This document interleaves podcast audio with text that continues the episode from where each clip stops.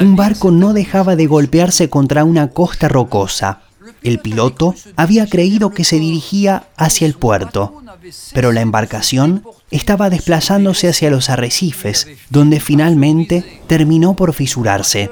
Sus superiores quisieron echar la responsabilidad del naufragio sobre el personal a bordo, pero se comprobó que el piloto había hecho un buen trabajo y que no había actuado con negligencia o de manera incompetente. Y tampoco pudo reprochársele nada al resto del personal del equipo. Finalmente, se descubrió que un pasajero introdujo una gran cantidad de acero de contrabando.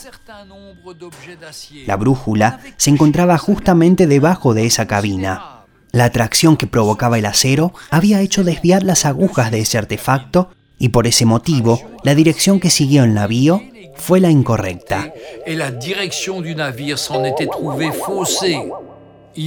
Es parecido a lo que ocurre con los pecados ocultos en nuestro corazón.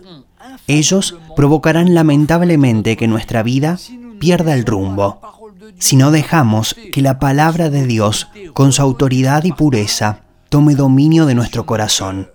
Dios no quiere un corazón dividido.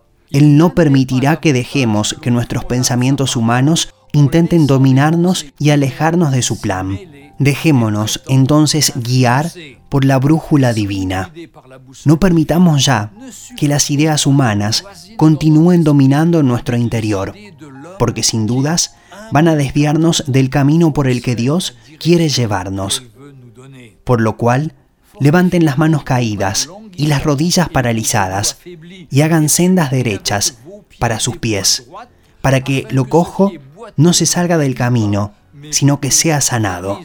Epístola de Pablo a los Hebreos, capítulo 12, versos del 12 al 13.